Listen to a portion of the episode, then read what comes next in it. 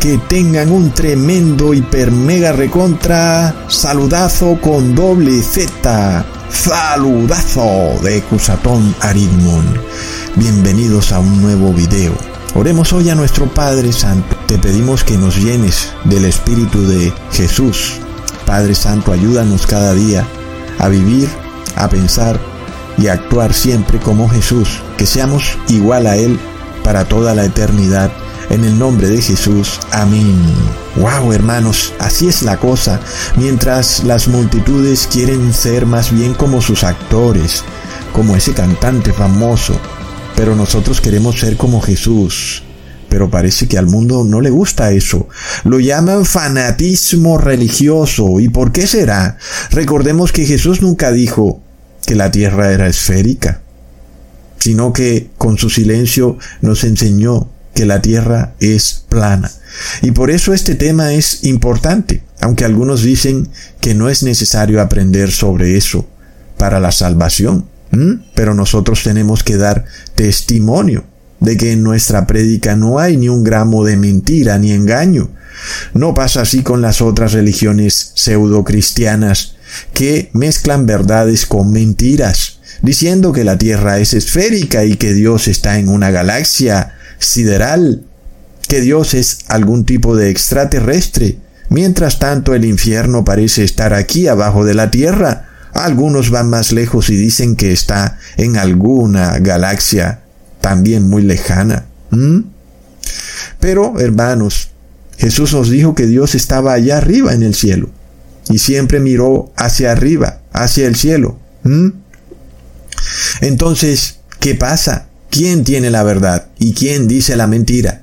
En este video vamos a resolver muchas dudas. Son dudas que son necesarios resolverlas. La primera, ¿es acaso importante para tu salvación tener entendimiento de cuál es la verdadera forma de la tierra? Y la segunda, que puede partirse en varias preguntas, ¿puede un espíritu ser destruido por el fuego? Esa es la pregunta. Y luego, si Dios es espíritu, ¿Puede Dios ser destruido por el fuego?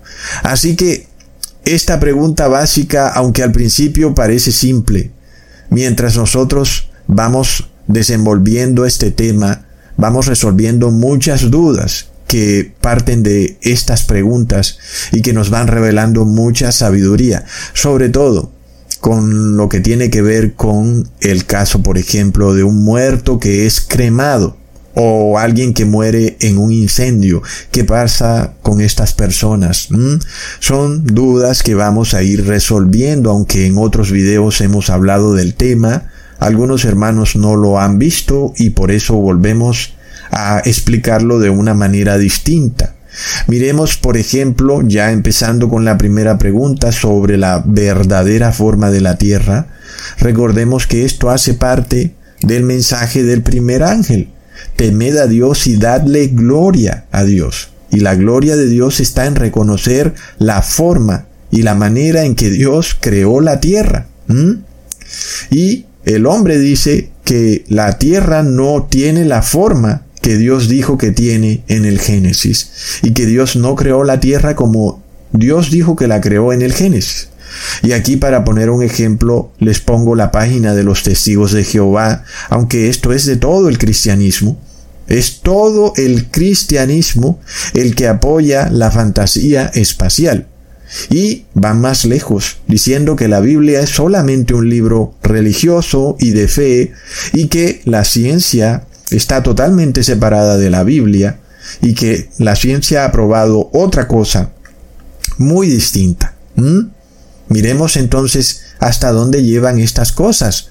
Muchas personas entran en un conflicto terrible al ver cómo la ciencia dice una cosa y la Biblia dice otra. Entonces, ¿quién tiene la razón? Es obvio, es la pregunta que se le aparece en la mente de cualquier niño.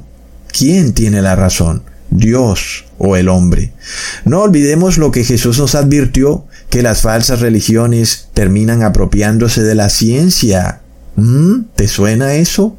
Luego la usan para blindarla y cerrarla para que otros no puedan entender la ciencia y finalmente, como nadie tiene ciencia, pues todo el mundo se pierde. Leamos en Lucas capítulo 11 versículo 52. Hay de vosotros, doctores de la ley, que os tomasteis la llave de la ciencia. Vosotros mismos no entrasteis, y a los que entraban, impedisteis. ¡Wow, hermanos! ¿Quiénes tienen la llave de la ciencia? ¿La religión? ¿Los doctores de la ley? ¿Los supuestos emisarios de Dios? ¿Los curas y los pastores? ¿Será por eso que el Vaticano tiene como símbolo en su logo unas llaves? La llave de la ciencia. Pero ¿cuál es la ciencia, hermanos? ¿Será que es la ciencia que nos enseña la Pontificia Academia de la Ciencia? Esa que se enseña en las universidades, la ciencia de la NASA, la ciencia del poder económico. ¿Será que esa es la ciencia? Recordemos que la palabra ciencia viene del griego gnosis, que significa conocimiento. Hmm, pero qué raro, porque el profeta Oseas en el capítulo 4 versículo 6 dijo, mi pueblo fue destruido porque le faltó conocimiento. Por cuanto desechaste el conocimiento, yo te desecharé del sacerdocio, y porque olvidaste la ley de tu Dios, también yo me olvidaré de tus hijos. Pero qué raro, porque el profeta Oseas habla de conocimiento, de gnosis o de ciencia, si en ese tiempo no existía la NASA, ni los científicos, ni la Pontificia Academia de la Ciencia, qué raro. Pero él hace referencia a una ciencia. ¿Qué es esa ciencia a la que el profeta Oseas hace referencia? Es la palabra de Dios. Esa es la verdadera ciencia. Pero qué cosas tan extrañas. Las principales religiones o todas las pseudo religiones de un pseudo cristianismo dicen que la palabra de Dios no es la ciencia, que es solo una religión, pero que no es la ciencia. Oh, no, hermanos, es una locura. Mientras tanto, la ciencia, según estas religiones, la tienen los científicos, la NASA. ¿Qué es lo que está pasando, hermanos? La Biblia ya no es conocimiento. Y como tú ya no tienes conocimiento, sino que tu conocimiento viene de la NASA, de los científicos, entonces ¿qué pasa? ¿No tienes conocimiento? ¿Y qué te va a ocurrir? Mueres porque desechaste el conocimiento. Es decir, hermanos, que claro, que entender que la forma de la tierra y la manera como la tierra fue creada, así como está en el Génesis, es algo que si tú no lo conoces correctamente, te lleva a perdición, porque el profeta Oseas te lo está diciendo, mi pueblo perece porque desechó el conocimiento. Desechaste el verdadero conocimiento que está en la Torá, en la Biblia, y te fuiste para otro conocimiento, un conocimiento de una pseudociencia que pretende imponerse inclusive por encima de Dios pretende decir que todo lo que ellos dicen es la verdad absoluta y que lo de Dios es una verdad relativa, es una religión más. No te preocupes, Mm, pero a nosotros nos tienes que creer de forma absoluta, porque nosotros tenemos la llave de la ciencia. Es lo que te venden hoy en día estos científicos. Miremos hasta dónde llega este tema. Ustedes ya lo han visto desde el 2020. ¿Mm? ¿Qué pasa entonces, hermanos? La verdadera ciencia está en la palabra de Dios y el profeta Oseas nos revela que aquellos sacerdotes que han despreciado la ciencia y cualquier persona, por supuesto, que ha despreciado el conocimiento de la palabra de Dios, será despojado del sacerdocio. Es decir, que el momento se acerca en el cual muy pronto inclusive todas estas religiones pseudo cristianas que han convertido la religión de Dios en una verdad relativa y a la ciencia del hombre en una verdad absoluta, pronto van a colapsar. ¿Mm? ¿Y cuál es la única religión que va a quedar? Aquella religión que tiene el conocimiento puro y sin mezcla, es decir, el que tiene la llave de la ciencia. Es tremendo, hermanos, porque ustedes tienen la llave de la ciencia.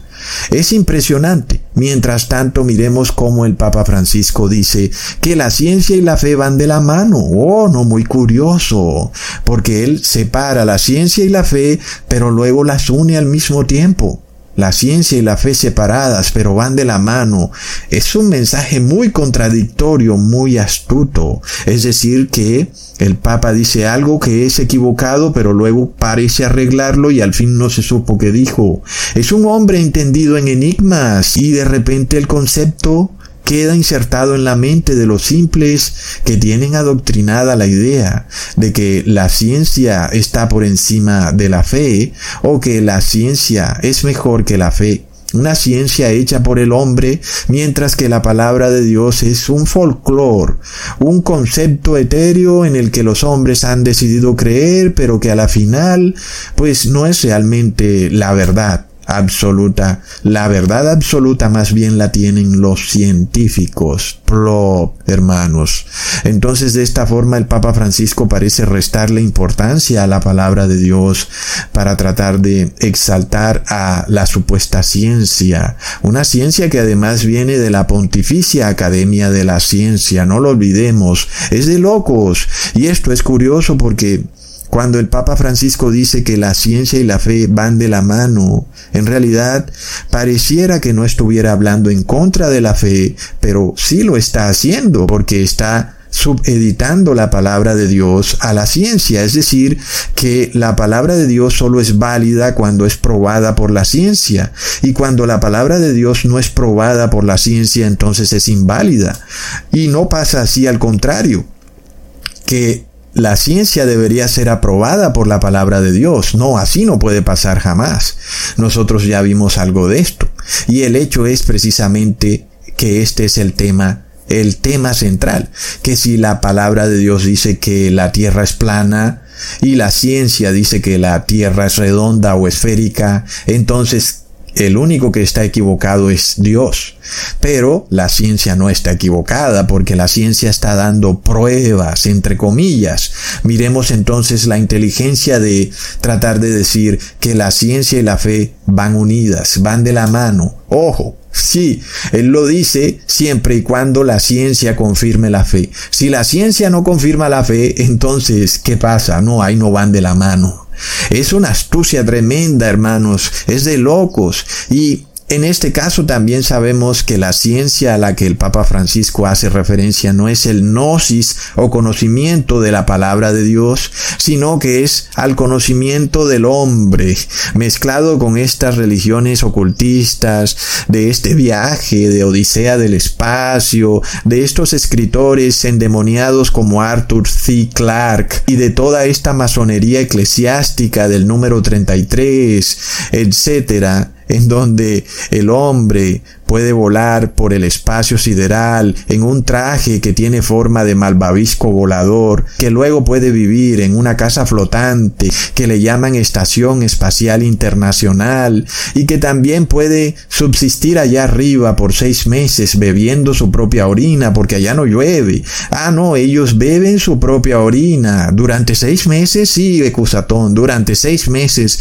beben su propia orina y luego, no te preocupes, tienen una máquina que puede hacer la orina totalmente purificada, como si eso nunca hubiera sido orina.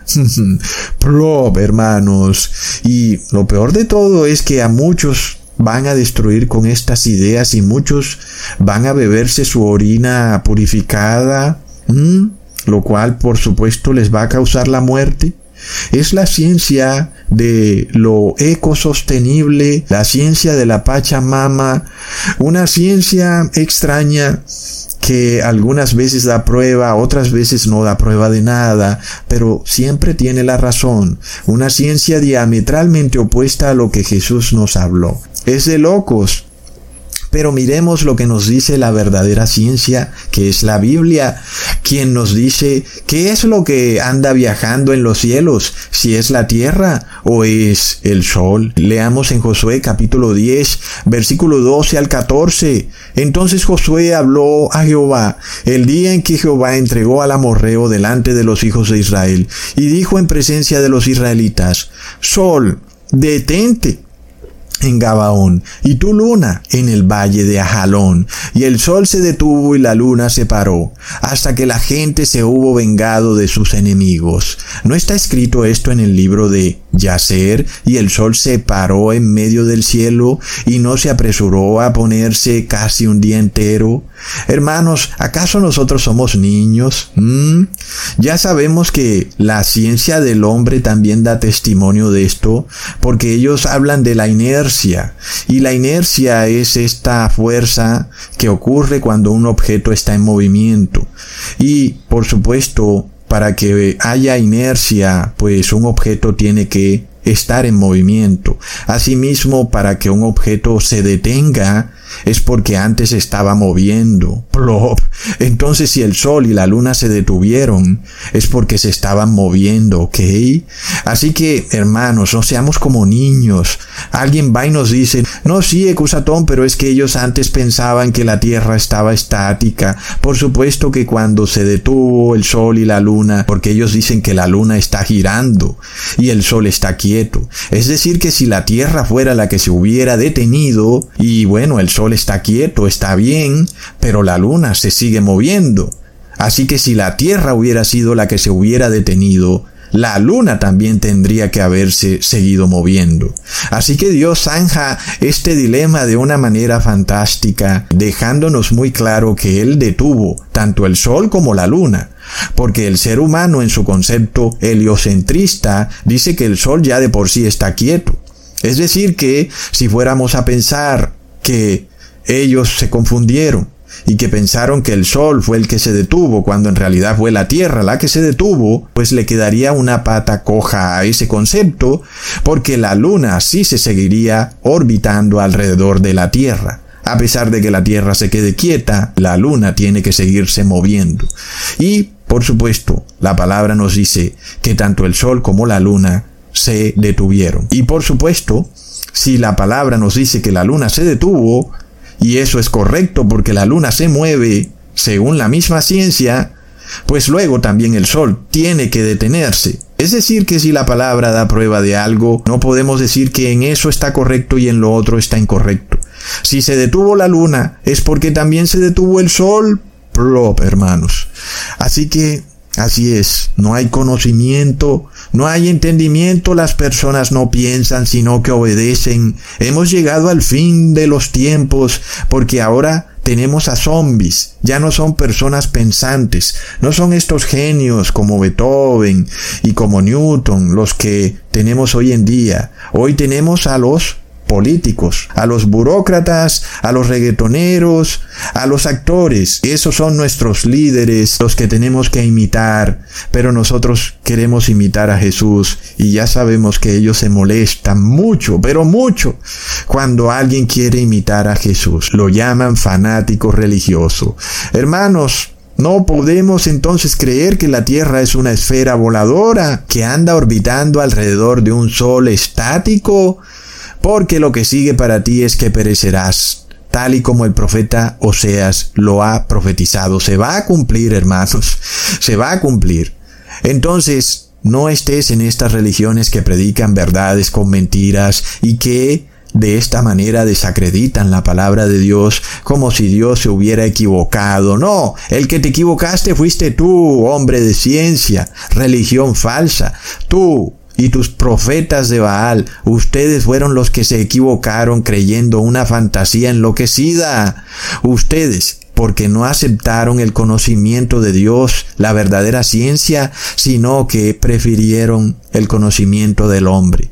Y como la verdadera ciencia dice que la Tierra es plana, nosotros nos preguntamos, por ejemplo, ¿Cuándo será que un piloto de aviación comercial va a revelar lo que es un grito a voces? Y es que la Tierra es plana hasta que por fin apareció un piloto comercial honesto y él da prueba de que fue piloto comercial, lo muestra en su canal de YouTube y por supuesto que esto no lo va a hacer cualquier piloto porque está en juego su puesto o su cargo como piloto y mucho dinero que recibe mensualmente, pero este señor parece que es jubilado y ya no tiene mucho que perder. Así que este señor ha aparecido en YouTube mostrando este video en donde él da testimonio de lo que piensa, porque por supuesto nosotros no nos guiamos por el hombre, pero es un testimonio donde él habla de un aparatito que tienen todos los aviones llamado giroscopio.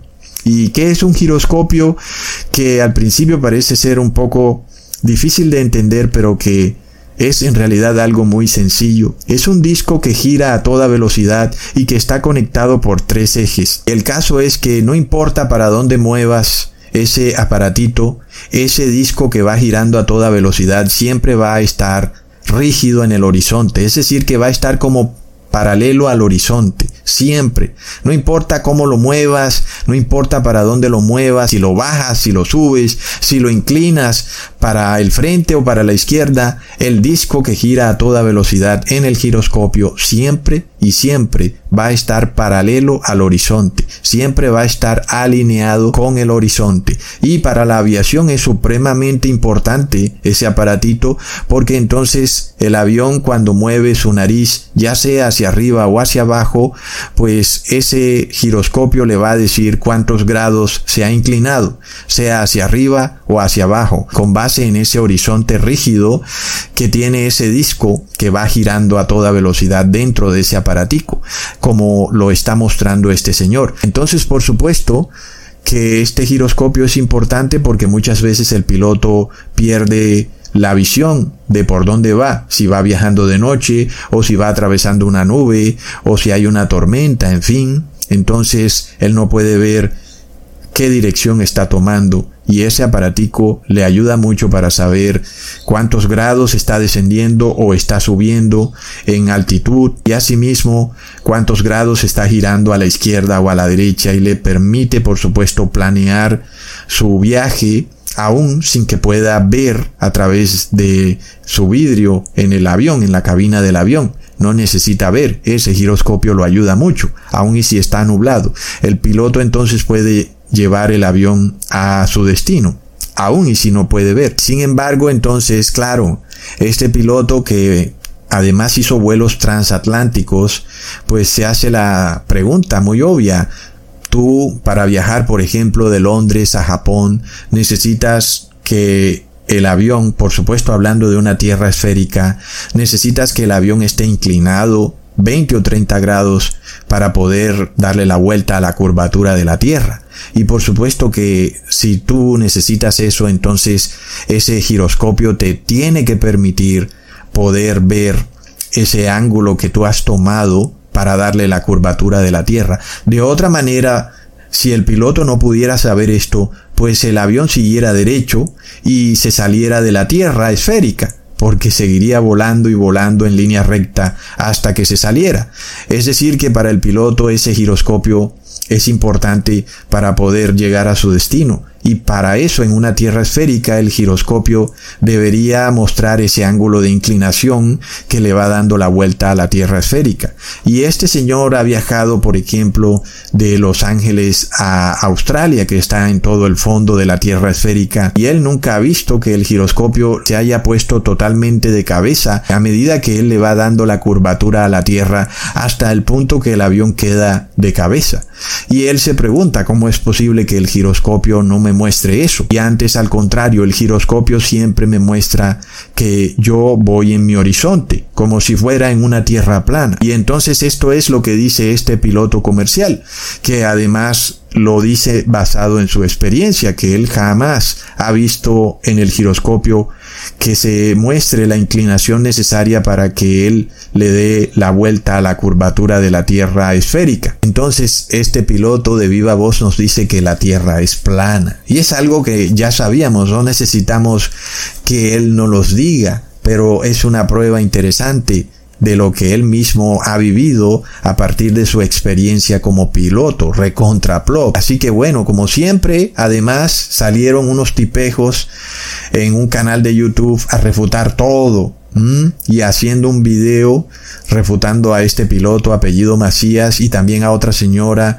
que hizo un video similar hablando del tema y primero le lanzaron cualquier cantidad de insultos, lo cual nos da una prueba clarísima de que son personas que no tienen la razón, un poco maleducadas y grotescas, y parece que esto los ofende más de lo normal, y llegan hasta el punto de decirle ignorante a este piloto y a la otra señora le pegan una insultada que por supuesto no la puedo mostrar en este video.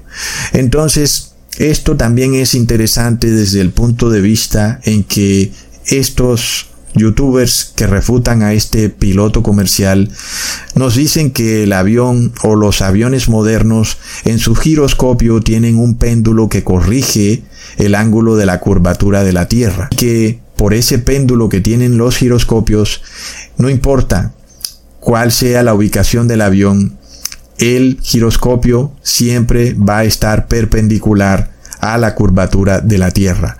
Y esto es muy interesante porque a la final es un aparatito de la ciencia, hablando del giroscopio, en parte te está dando una medida, te está dando una muestra de la inclinación del avión, pero a la final puede darse este error de que alguien puede decir que está en una tierra plana y el otro puede decir que el giroscopio siempre va perpendicular a la Tierra esférica.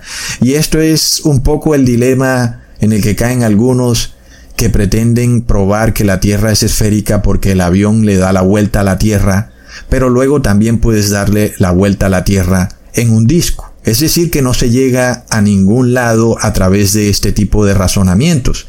Tú puedes usar el giroscopio para volar, pero no te va a servir ni para decir que la Tierra es plana, ni para decir que la Tierra es esférica. No te va a servir porque es lo mismo. No puedes decir que porque tú le das la vuelta a la Tierra esférica en un avión, eso quiere decir que la Tierra sea esférica, porque también le puedes dar la vuelta a la Tierra en un disco porque la Tierra es un disco circular. Así que con ese tema del giroscopio no se lleva a nada, pero es muy interesante porque vemos cómo la ciencia, a pesar de que nos puede dar un dato certero, es decir, el giroscopio te puede dar un ángulo que es correcto, pero luego tú no puedes llegar a la información total de lo que es la realidad. Entonces la ciencia queda limitada. La ciencia del hombre, por supuesto. La ciencia del hombre no puede llegar al conocimiento pleno. En este caso solo la palabra de Dios nos dice, miren, la tierra es plana. Y nosotros entonces también lo podemos comprobar porque no encontramos la curvatura de la tierra por ningún lado, no encontramos que el agua se curve por ningún lado, no encontramos que un avión llegue más rápido dándole la vuelta a la tierra, viajando en dirección contraria a la rotación de la tierra, sino que no importa desde donde salga un avión siempre va a llegar a la misma distancia. Y también hemos visto muchos pilotos que nos han mostrado su bitácora de vuelo y hemos visto que esta bitácora de vuelo está más acorde con una tierra plana que con una tierra esférica. Así que entonces vemos, hermanos, como los hombres no pueden llegar al conocimiento pleno usando la ciencia, sino que la ciencia es siempre débil. En este caso leemos Isaías capítulo 40 versículo 22. Él está sentado sobre el círculo de la tierra, cuyos moradores son como langostas. Él extiende los cielos como una cortina, los despliega como una tienda para morar. Ahora, si nosotros fuéramos a aceptar que la Tierra es esférica y Dios está asentado sobre la esfera de la Tierra, entonces Dios tendría que ir volando con la Tierra y rotando alrededor del Sol cada año y literalmente es como si Dios tuviera que orbitar alrededor del Sol. es decir, el concepto es absurdo. Imaginémonos al templo celestial, al palacio de Dios, allá arriba sentado sobre el círculo de la Tierra, pero orbitando alrededor del Sol. Es un concepto ridículo, hermanos. Por supuesto que Dios quedaría reducido a ser un semidios porque gira eternamente alrededor del Sol, mientras que el Sol está ahí, poderoso y estático, viendo cómo el Creador gira alrededor de él. Es totalmente absurdo, hasta el punto que los dichos populares condenan semejante idea. Por ejemplo, cuando alguien le dice a otro, mira, no te creas que todo gira en torno a ti. Es decir, no te creas Dios, no te creas que tú eres tan especial y que todo el mundo está haciendo algo en contra tuya o por ti. Y entonces le dicen así, no te creas que todo el mundo gira en torno a ti. Y eso quiere decir que la persona se siente como un semidios que todo el mundo tiene que girar alrededor de él. Es como lo que le gusta al Papa Francisco, que todas las personas giren alrededor de él, que le besen la mano, que lo abracen, que le tiren besos. Y eso está mal. Un hombre no debe pretender que todo el mundo gire alrededor de él. Y asimismo, es como si Dios tuviera que girar alrededor del sol. Entonces el verdadero Dios sería el sol. Así que la ciencia del hombre es totalmente absurda, la ciencia humana.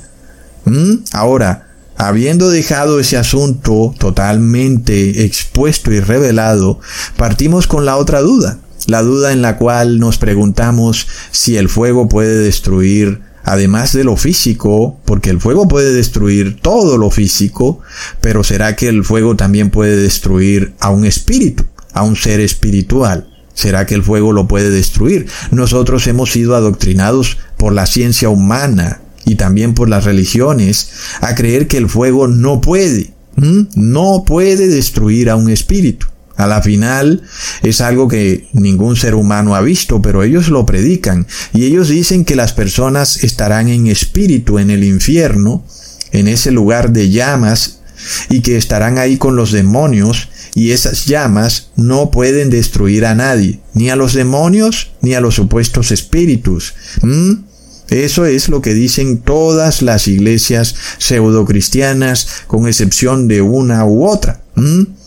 Pero esa es la pregunta. Las personas, aún, y si nosotros fuéramos a creer que viven como un ser espiritual, lo cual es falso, y este es un tema muy debatido, en donde continuamente se nos dice que el demonio, Satanás, va a vivir eternamente en las llamas y que las llamas solo lo van a atormentar junto a todos esos espíritus perdidos, que solo las llamas los van a atormentar, pero que no los destruyen. ¿Cómo está eso? ¿Mm? Miremos la idea del ser humano, no solo de la ciencia, sino de las religiones. La ciencia dice que el fuego no destruye a los espíritus y las religiones dicen que solo los quema un poco, pero que no los destruye. Prop. En este caso, hermanos, miremos este concepto. Vamos a probarlo a la luz de la Biblia y vamos a ver si es cierto que Satanás como un ser espiritual no puede ser destruido por el fuego o si será cierto que Satanás va a vivir en el fuego ahí eternamente. Sin embargo, hermanos, cuando leemos la verdadera ciencia que es la palabra, se nos revela otra historia, en donde se nos dice que un espíritu sí puede ser destruido por el fuego para siempre. Recontra plop. Leamos en Hebreos capítulo 12 versículo 29. Porque nuestro Dios es fuego consumidor. Dios entonces es fuego. Y se nos dice claramente, hermanos, la palabra fuego es fuego. Es algo que el ser humano conoce desde que nace. El fuego hace parte de la vida del ser humano. Así que nosotros lo podemos entender claramente. No se nos habla de nada distinto. Dios es fuego consumidor y ya lo hemos visto. Cuando prendemos fuego, aquello a lo que pongamos al fuego, pues se lo va a consumir el fuego, lo va a destruir por completo. Y esto es lo que nos está diciendo. Entonces nuestra propia vida nos permite entender el concepto. No tenemos como que poner la mente a viajar mucho, a pensar sobre el tema. Dios puede destruirlo todo porque es fuego consumidor, ¿ok? Y, por tanto, ¿será que el fuego puede destruir al espíritu? Leamos en segunda de Tesalonicenses capítulo 2, versículo 8. Y entonces se manifestará aquel inicuo a quien el Señor matará con el espíritu de su boca y destruirá con el resplandor de su venida.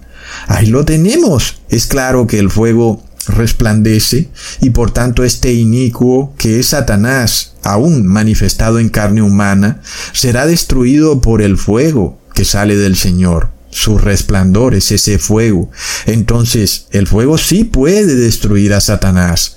Lo cual además da por el traste esa prédica de estos pastores y curas que dicen que Satanás es un ser inmortal, plop, y que vivirá eternamente, que nadie puede destruirlo, que ni aun Dios puede destruirlo.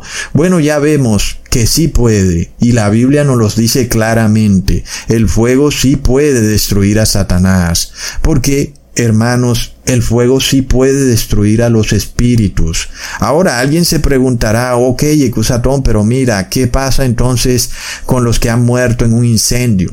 Porque si el fuego puede destruir a los espíritus, aun suponiendo que el espíritu del hombre pueda separarse del cuerpo, lo cual no es así, nosotros tenemos que pensar en eso. ¿Será que el fuego puede destruir todo el ser del hombre?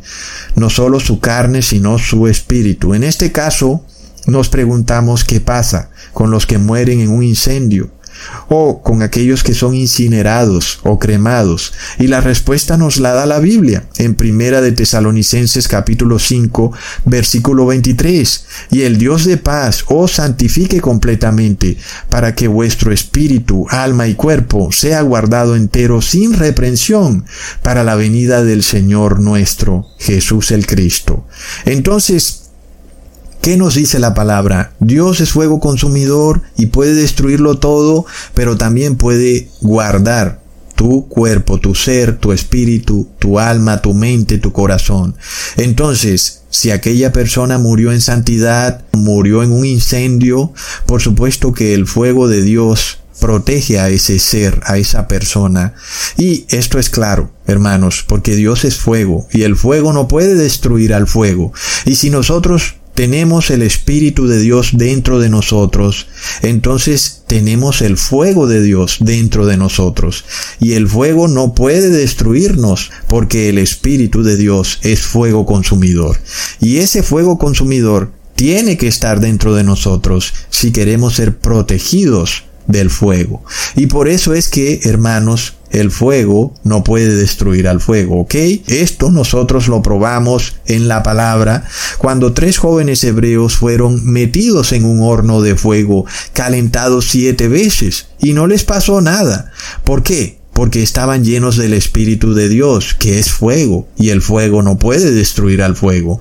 Leamos en Daniel capítulo 3, versículo 21 al 26. Entonces estos varones fueron atados con sus mantos, sus calzas, sus turbantes y sus vestidos, y fueron echados dentro del horno de fuego ardiendo, y como la orden del rey era apremiante, y lo habían calentado mucho, y la llama del fuego mató, inclusive aquellos que habían alzado a Sadrach, Sadrach, y Abednego.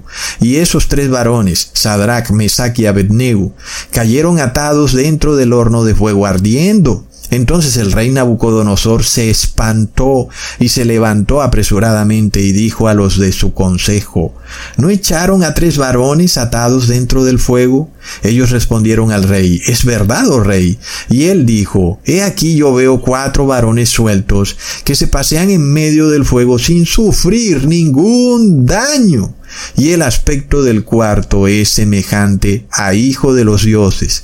Entonces Nabucodonosor se acercó a la puerta del horno de fuego ardiendo y dijo, Sadrach, Mesach y Abednego, siervos del Dios Altísimo, salid y venid. Entonces Sadrach, Mesach y Abednego salieron de en medio del fuego Hermanos, esto es de locos. Ustedes están poniendo atención, hermanos. El plan de salvación de Dios es una cosa de locos. Dios es fuego y Dios es espíritu. Cuando nosotros recibimos en nuestro ser el Espíritu de Dios, recibimos fuego. Y el fuego no puede destruir al fuego. Por tanto, cuando estamos delante de Dios, que es fuego consumidor, nosotros no somos destruidos porque su Espíritu, que es fuego, está dentro de nosotros. De resto, hermanos, el fuego lo destruirá todo, porque Dios es fuego consumidor. ¡Wow, hermanos! Es una cosa de locos. Es impresionante. Y entonces, claro, una persona que es creyente y guarda la ley de Dios y de repente muere en un incendio, o como ocurría en la Edad Media con esa horrible justicia eclesiástica masónica, donde los santos de Dios eran llevados a la hoguera injustamente, Y Claro, Dios permitía que murieran para liberarlos de semejante régimen demoníaco impuesto por la Iglesia Católica, pero Dios preservaba su cuerpo, su ser, su espíritu, su alma, su mente y su corazón, los preservaba y no podían ser destruidos porque ellos tenían el Espíritu de Dios. Y el Espíritu de Dios es fuego, hermanos. Es algo impresionante y el fuego no puede destruir al fuego. Es de locos, hermanos. Entonces, si una persona muere incinerada o martirizada por estos horribles imperios religiosos, teocráticos, pues esa persona es protegida por Dios. Pero por supuesto, los que tienen el Espíritu de Dios no deberían irreverentemente escoger ser cremados al morir porque eso ya es un poco de irreverencia. Pero luego, si el santo de Dios muere y sus familiares lo creman, pues ya sabemos que el Dios de paz preservará todo su ser hasta la venida de nuestro Señor Jesús, porque si el Espíritu de Dios reposa en esa persona, ya sabemos que el fuego no va a destruir al fuego. Pero, ¿qué pasa si la persona es impía y muere sin arrepentirse y es cremado? Hermanos, pues el fuego destruye todo. ¿Mm? El fuego lo destruye todo. Y esto se nos confirma muchas veces en la palabra, pues los demonios que son espíritus serán destruidos por el fuego. ¿Acaso no es obvio? Leamos en Apocalipsis capítulo 20 versículo 14. Y el Hades y la muerte fueron lanzados en el lago de fuego. Esta es la muerte segunda. Y la palabra es bastante contundente cuando nos dice que todo lo que cae en el lago del fuego, aun y si es espíritu, morirá para siempre, porque se nos habla claramente que esa es la muerte segunda. Y obviamente, hermanos, que ya no podrán vivir de nuevo porque están muertos. Así que queda probado que un espíritu sí puede ser destruido por el fuego. Y en este punto también recordamos el versículo de Mateo capítulo 10, versículo 28. Y no temáis a los que matan el cuerpo, mas el alma no pueden matar. Temed más bien a aquel que puede destruir el alma y el cuerpo en el infierno. Es un versículo contundente aún para la mente adoctrinada. Se habla del infierno, ok, supongamos que el infierno es un lugar de llamas. Supongamos, aceptémoslo. Supongamos que el ser humano se divide en dos cuando muere y su cuerpo queda ahí tirado y el alma sale volando. Aceptémoslo. ¿Qué es lo que nos está diciendo Jesús de una manera contundente? Que cuando una persona va a las llamas, muere. Todo su ser muere. Aun y si ese cuerpo se dividiera en alma por un lado y cuerpo por el otro, el alma también es destruida, porque el fuego lo destruye todo. ¿Mm? Aún, y si aceptáramos estos dogmas extraños de que el alma puede vivir sin el cuerpo, ¿Mm? Aún y si lo aceptáramos, Jesús está dando una prueba contundente, porque el infierno, que es visto por toda la cristiandad como un lugar de fuego, destruye el cuerpo y el alma. Te está diciendo, temed a aquel que te puede destruir lanzándote al infierno. Y entonces, ¿por qué? Porque el infierno tiene fuego. ¿Mm? Ahora, para dar una explicación un poco más contundente con respecto a esto. Sabemos que el infierno que se menciona aquí es la palabra griega yegena y que no es ese lugar extraño que está en otra dimensión y que yegena era aquel valle de Inom en el cual los judíos pasaban a sus hijos por el fuego entregándoselos en ofrenda al dios Moloch, algo que se sigue haciendo hoy en día a través del aborto. Así que ese valle fue convertido luego en un sitio para quemar basuras porque era un sitio inmundo, era un sitio terriblemente usado para todo tipo de sacrilegios y finalmente quedó convertido en el sitio en Jerusalén donde se quemaban las basuras. Así que el concepto del fuego sigue válido, aun y cuando el infierno no exista como ese lugar en otra dimensión o debajo de la tierra, el fuego que hay en esa yejena sigue válido en lo que Jesús nos está diciendo, porque en esa yejena se quemaban las basuras y por tanto Dios está revelando que todo el ser puede ser destruido en el fuego porque te lo dice claro, temed aquel que puede lanzar el cuerpo y el alma a la yejena. Es decir, que puede destruirse todo. Ahora, siguiendo con el tema, recordemos que la palabra alma que se dice aquí y que es traducida como alma, también es traducida como vida. En este caso, la traducción correcta sería, temed a aquel que puede destruir el cuerpo y la vida. Es decir, que el fuego destruye la vida no queda nada del ser vivo. Y cuando una persona muere, muere para siempre.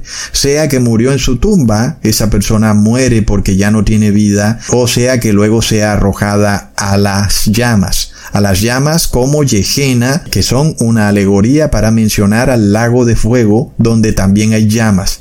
Es decir, que en donde sea que te arrojen, que hayan llamas, vas a ser destruido todo tu cuerpo, tu vida, tu alma, todo, todo será destruido. La única forma en que no sea destruido es que tengas el Espíritu Santo de Jesús dentro de ti.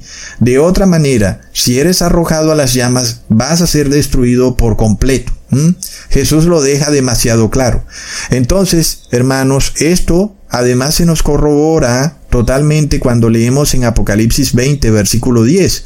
Y el diablo que los engañaba fue lanzado en el lago de fuego y azufre, donde estaban la bestia y el falso profeta, y serán atormentados día y noche por los siglos de los siglos. Aquí los fanáticos religiosos patinan porque leen que el demonio va a ser atormentado día y noche por los siglos de los siglos. Y entonces esto es una completa contradicción con lo que Jesús nos dijo ya, que una persona arrojada al fuego es destruida por completo. ¿Cómo pues el demonio es arrojado al fuego y no es destruido? Asimismo, ¿para qué arrojar al demonio al fuego si nunca va a ser destruido? Y luego, si esas llamas solamente queman al demonio, ¿cómo es que destruyen a la bestia y al falso profeta y al demonio nunca lo destruyen? Nada de esto tiene lógica, por supuesto, y entonces lo único que nos queda entender es que cuando Dios se refiere a que son atormentados día y noche por los siglos de los siglos, es que se refiere a que mueren en su segunda muerte para siempre por los siglos de los siglos, mueren eternamente. Ahora entendemos entonces con mayor claridad ese versículo. Si Dios puede matar la vida en el fuego, y si el diablo está vivo, entonces, ¿cómo puede ser que el diablo viva eternamente en las llamas? Es apenas obvio que no puede ser. Entonces, ese tormento del que hace referencia la palabra es la muerte eterna. De otra manera alguien nos tiene que estar mintiendo, porque ya vimos que el lago de fuego es la segunda muerte. Y ahora, ¿cómo es posible que el diablo, la bestia y el falso profeta queden vivos ahí? Entonces nunca murieron. Hermanos, esto de nuevo se nos prueba en Deuteronomio capítulo 32 versículo 22, porque fuego se ha encendido en mi ira y arderá hasta las profundidades del Seol, devorará la tierra y sus frutos y abrazará los fundamentos de los montes. Muchas traducciones toman la palabra Seol y la traducen como infierno. Otro terrible error. La palabra Seol significa tumba. Y en este caso, se nos está diciendo claramente que el fuego de Dios va a destruirlo todo. Destruirá las tumbas, aquellos que nunca resucitaron serán destruidos, y todos los que están viviendo en la tierra serán destruidos, y toda la tierra será destruida, porque Dios es un fuego consumidor. En este caso ahora vemos que es por supuesto obvio que si todo es destruido, el demonio también tiene que ser destruido. Y la palabra de Dios se clarifica ella misma cuando esto se nos aclara en Miqueas capítulo 1 versículo 4. Y se derretirán los montes debajo de él, y los valles se hendirán como la cera delante del fuego, como las aguas que corren por un precipicio. ¿Mm? Te suena como a un lago que se forma por aguas que corren por un precipicio, pero que no son aguas de agua, sino que es fuego, es decir, es lava derretida que está corriendo por todas partes, porque el fuego consumidor de Dios lo está destruyendo todo, porque Dios es fuego consumidor, y Dios tiene que destruirlo todo. Y todo es todo, incluyendo la tumba, incluyendo los espíritus, los demonios, todo lo que es creado en este mundo terrenal y lo que está también en los cielos, hablando de estos cielos, no de los cielos donde está Dios, todo será destruido por ese fuego consumidor hermanos, hasta llegar a ser como agua que corre por un precipicio y se forma un lago de fuego. Leamos en Ezequiel capítulo 1 versículo 4. Y miré y he aquí venía del norte un viento tempestuoso y una gran nube con un fuego envolvente y alrededor de él un resplandor y en medio del fuego algo que parecía como bronce refulgente. Es un versículo que nos revela lo que será la segunda venida de Jesús, en el cual Jesús viene en una pequeña nube que se podrá ver hacia el norte, viniendo hacia nosotros, y que ya vemos que viene con un resplandor, que viene con un fuego envolvente, ¿ok? Resplandor que destruirá qué? A los impíos, a Satanás, al inicuo, a todos hermanos. Y vemos un ejemplo de lo que les ocurrirá a los pecadores cuando sean lanzados al lago de fuego. Como ya expliqué, el lago de fuego será la tierra derretida por la gloria de Dios, porque Él es fuego consumidor. Leamos en Números capítulo 16 versículo 35. También salió fuego de delante de Jehová y consumió a los 250 hombres que ofrecían el incienso. Todavía alguna persona puede creer que esos hombres murieron solamente en cuerpo, pero que sus espíritus se fueron a otro lado cuando la palabra claramente nos dice que los consumió, los destruyó.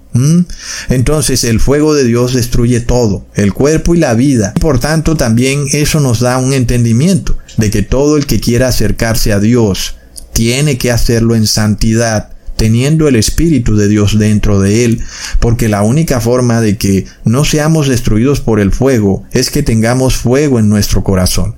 De resto, el fuego lo destruirá todo. Leamos entonces en Daniel capítulo 7 versículo 10. Un río de fuego procedía y salía delante de él, millares de millares le servían y millones de millones asistían delante de él. El juez se sentó y los libros fueron abiertos. Ahí lo tenemos, hermanos, hasta dónde llega esto. Y vemos que es imposible que los impíos vivan eternamente con el demonio en una parrillada infernal, en este sitio de llamas eternas. ¿Mm? Es imposible, porque el fuego lo destruye todo. Miremos lo que dice el Salmo capítulo 37 versículo 38. Mas los transgresores serán todos a una destruidos, la posteridad de los impíos será extinguida.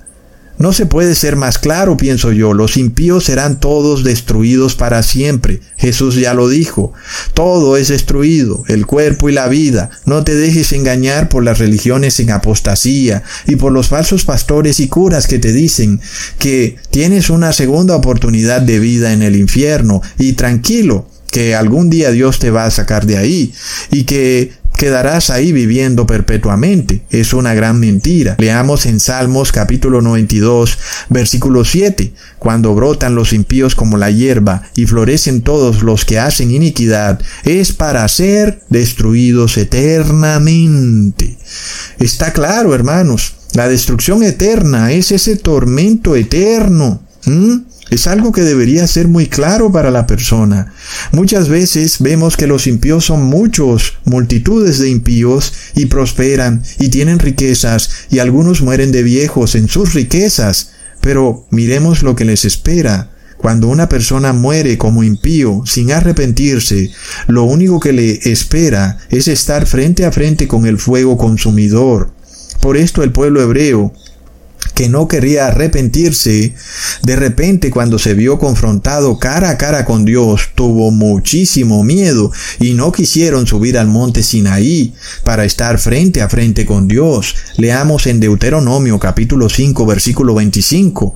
Ahora pues, ¿por qué vamos a morir? ¿Por qué este gran fuego nos consumirá? Si oyéremos otra vez la voz de Jehová nuestro Dios, moriremos. Wow, es de locos, hermanos. Es el problema de andar en pecado de forma irreverente y de no arrepentirse. De repente nadie sabe cuándo le llega la última prueba y cuando Dios manifiesta su gloria y de repente tú eres impío y esa gloria de Dios manifestada como un fuego te mata súbitamente porque eres declarado como transgresor. Es terrible hacerle frente a este fuego consumidor como impío. como transgresor, hermanos. Y luego miremos lo que dijo Moisés en Deuteronomio capítulo 5 versículo 5. Yo estaba entonces entre Jehová y vosotros para declararos la palabra de Jehová, porque vosotros tuvisteis temor del fuego y no subisteis al monte. Es tremendo. Asimismo Moisés nos representa a Jesús. Moisés es una representación de un intercesor que separa al pueblo del fuego consumidor, intercediendo por el pueblo, para que ese fuego consumidor no actúe sobre ese pueblo impío.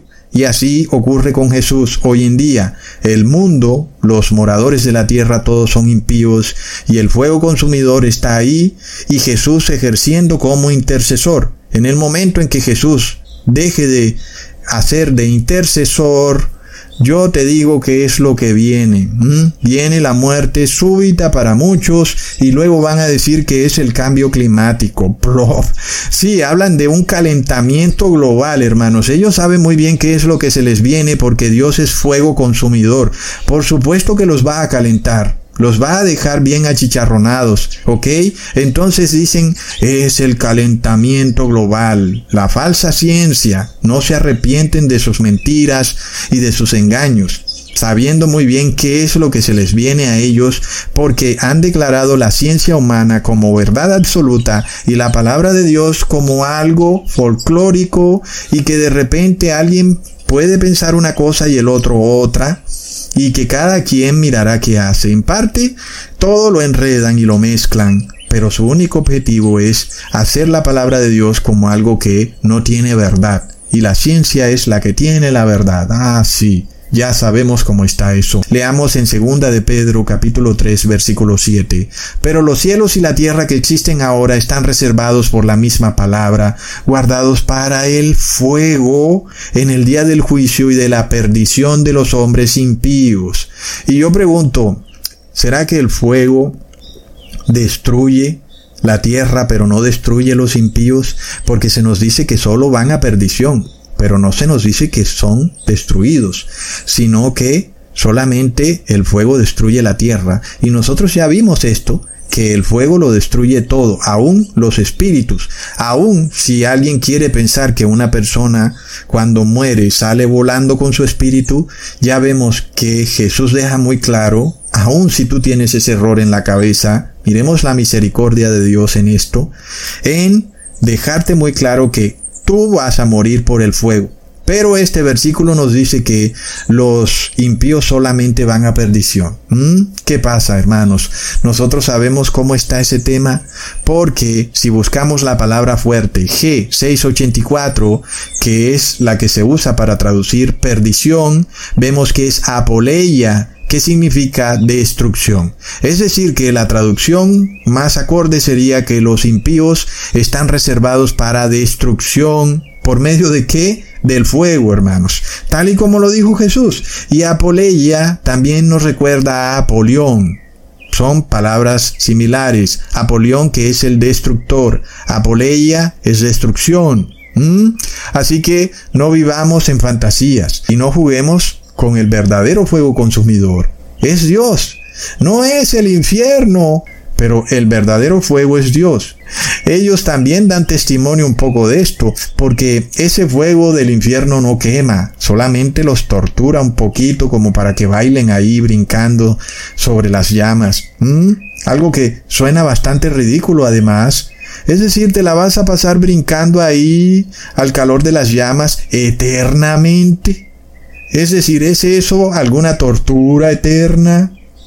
¿Y cómo si tú eres espíritu te va a torturar el fuego? Ah, no, sí, es que el fuego te quema un poquito, pero no mucho. Te quema solo hasta no matarte. Ajá, ya sabemos el cuento, ¿verdad? Pero el verdadero fuego es Dios. Dios es fuego consumidor y ese fuego hace lo que el fuego hace. Dios nos los revela a través de la realidad, a través de la verdadera ciencia. Tú pon algo en el fuego y lo vas a destruir. Estos fanáticos que creen en la ciencia loca del hombre piensan que el fuego no destruye. Hermanos, pero el fuego lo destruye todo. Es impresionante las locuras del ser humano. Entonces, esto ocurre por la desidia de la persona para no entender la palabra y por eso creen que van a tener una segunda oportunidad en el infierno. Pero la palabra está demasiado clara, hermanos. Leamos en Filipenses capítulo 1 versículo 27 al 28. Solamente que os comportéis como es digno del Evangelio de Cristo, para que, o sea que vaya a veros, o que esté ausente, Oiga de vosotros que estéis firmes en un mismo espíritu, combatiendo unánimes por la fe del Evangelio y en nada intimidados por los que se oponen, que para ellos es ciertamente indicio de perdición, mas para vosotros de salvación, y esto es de Dios. Otra vez perdición. Qué curioso, ¿verdad? Y de nuevo buscamos el griego original y encontramos que la palabra original es apoleia que es la G684, que en realidad es destrucción. Es decir, que los que no quieren aceptar el Evangelio van a destrucción. En cuerpo y en alma, o cuerpo y vida, como lo quieras, el fuego te va a destruir. Jesús te lo dijo muy claro, el que es arrojado a la yejena, o si aún tú lo quieres tomar como infierno, va a morir en cuerpo y alma. Y ya sabemos que el fuego viene de Dios, porque es fuego consumidor. Entonces, es un pasaje muy certero, donde se nos muestra que los espíritus son destruidos por el fuego, aunque al principio nuestra lógica adoctrinada por la falsa ciencia nos da a entender un poco como que cómo va el fuego a destruir un espíritu, no puede ser. Pero la verdadera ciencia nos dice, ojo, el fuego sí puede destruir a los espíritus. Es tremendo, hermanos, es la verdadera ciencia. Recordemos lo que está en Salmos capítulo 18, versículo 8. Humo subió de su nariz y de su boca fuego consumidor, carbones fueron por él encendidos. Hermanos, miremos esto, que no te tome desprevenido repentinamente este tema, y tú no te arrepientas y fallezcas, y despiertes un día como la parábola del rico y Lázaro, cuando de repente el rico despierta en esas llamas y tú piensas, ay, mira, despertó en el infierno, ahí va a estar eternamente. Pero ¿cómo puede ser eso si ya Jesús te dijo que el cuerpo y el alma son destruidos en el infierno? ¿Cómo puede ser que el rico entonces está ahí en el infierno eternamente? ¿Mm? Y ya sabemos que lo que Jesús nos está mostrando es el llanto, el clamor de alguien que está a punto de ser destruido para siempre en el fuego, en las llamas de la yejena, que es una alegoría para lago de fuego. Entonces, por eso entendemos claramente que la parábola del rico y el Lázaro es una parábola. Eso es lo que es. Porque ya Jesús nos lo dijo claramente. El fuego destruye el alma y el cuerpo. Nos lo dijo claramente, hermanos. Aún y si tú crees en el infierno, tienes que aceptar ese versículo. Entonces, ya vemos que tú tienes que preocuparte, no sea que mueras y resucites como el rico en medio de las llamas, porque Dios está ejecutando su justicia. La gloria de Dios se manifiesta en la tierra como un fuego consumidor y todo es destruido por el fuego. ¿Y quiénes son los únicos que no son destruidos por el fuego? Abraham, Jesús, los que están en la santa ciudad, los de aquí Lázaro, en fin, todos los que están ahí en la santa ciudad con él. Ninguno de ellos es destruido por el fuego, porque están bajo el espíritu del fuego consumidor, y el fuego no puede destruir al fuego. Es de locos, es un plan tremendo. Hermanos, la mente del hombre se ve como totalmente sobrecogida por el plan de salvación de Dios. Es una cuestión de locos, es algo impresionante. ¿Mm? Cuando nosotros vemos la coherencia de todo, entendemos que la Biblia realmente es, Dios vivo. ¿Mm? En ese libro, ahí está Dios. Es impresionante.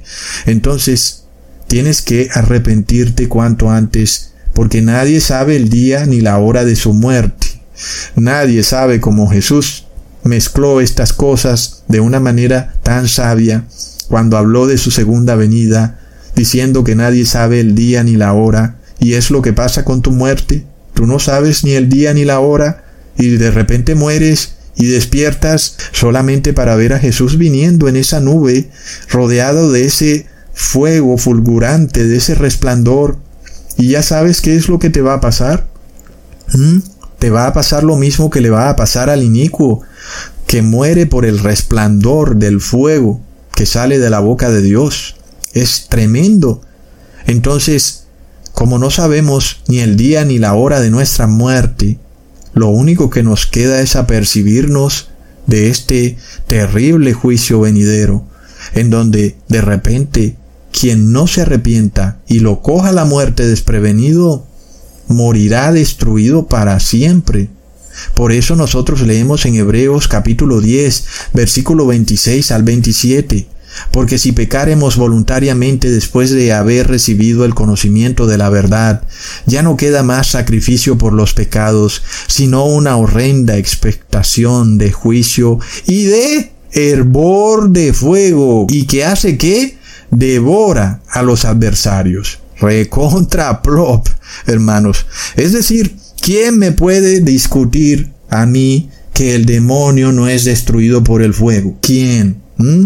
Cuando la palabra vuelve y nos repite que el fuego devora a los adversarios, los destruye. Y ya sabemos que Satanás significa adversario. Es decir, hermanos, nos está diciendo clarísimo que el fuego va a devorar a Satanás. Lo está diciendo clarísimo, hermanos. Impresionante. Y por supuesto que si devora a Satanás también va a devorar a todo el que muere como impío y pecador y transgresor. Es algo de locos, hermanos. Entonces, esto que yo les estoy enseñando hoy, ustedes jamás lo habían escuchado en ninguna prédica, hermanos. Jamás.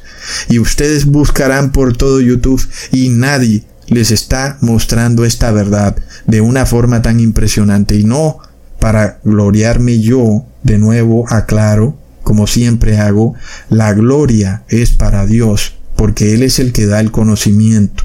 Y esto para que entendamos que hay que arrepentirse, hay que echarle ganas y no hay que entristecerse, porque a veces es difícil, pero hay que esforzarse, esforzarse cada día por lograrlo.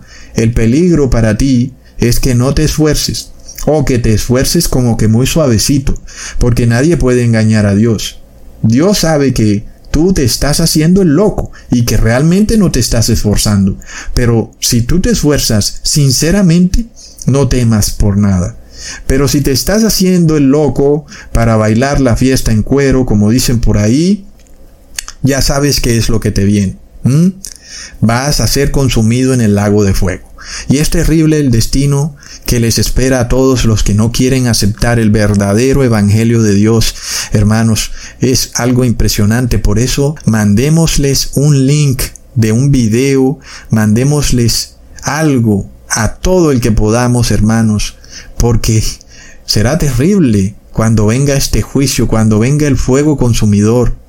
¿Mm?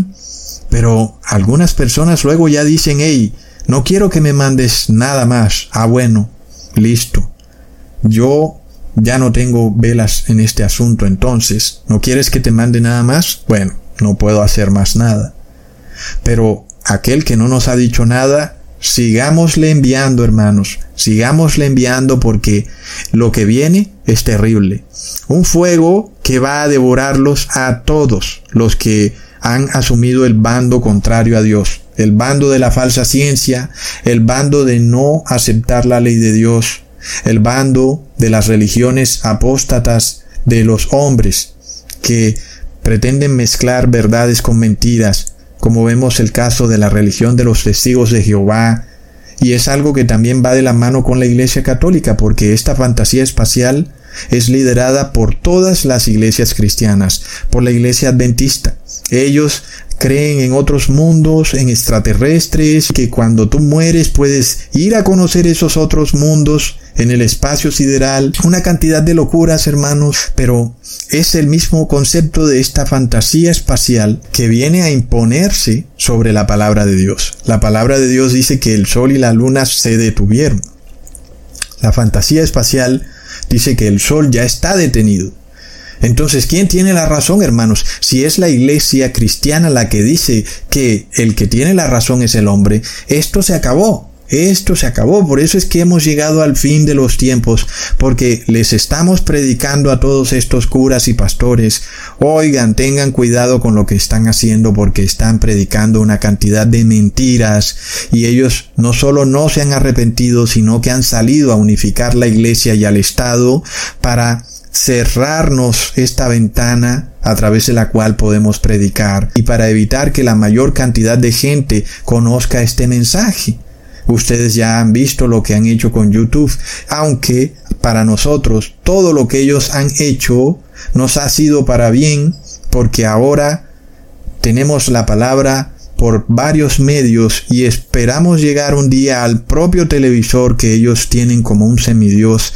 Esperamos que este año eso pueda ocurrir, llegar allí y a su propio televisor en donde nosotros podamos también predicar la palabra, porque hermanos, el tiempo se acaba, luego no digan que no les avisaron. Y también pienso yo que aquellos que son ignorantes voluntariamente y que a pesar de que todo esto está aquí disponible para ellos, pero no lo buscan, pues yo pienso que ¿qué podemos hacer? ¿Mm? Porque también se requiere que se esfuercen un poquito, pero no hacen nada y sin embargo ahí está la palabra. En fin, hermanos, igual como no sabemos cómo se van a dar estas cosas nosotros, vamos a hacer lo que más podamos hacer para llegar a ellos, para decirles algo, para que finalmente se den cuenta que han estado engañados o con respecto a los líderes religiosos, que dejen de engañar, que se arrepientan.